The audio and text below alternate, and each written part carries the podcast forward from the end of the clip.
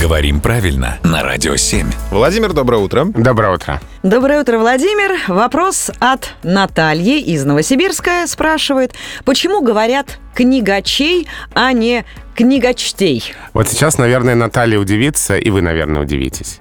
Потому Неужели? что, когда мы смотрим на слово «книгачей», нам кажется, что это слово образовано в русском языке от слов «книга» и «читать». Ну да. Но на самом деле все не так. Это слово не было образовано в русском языке, это слово вообще не исконно русское.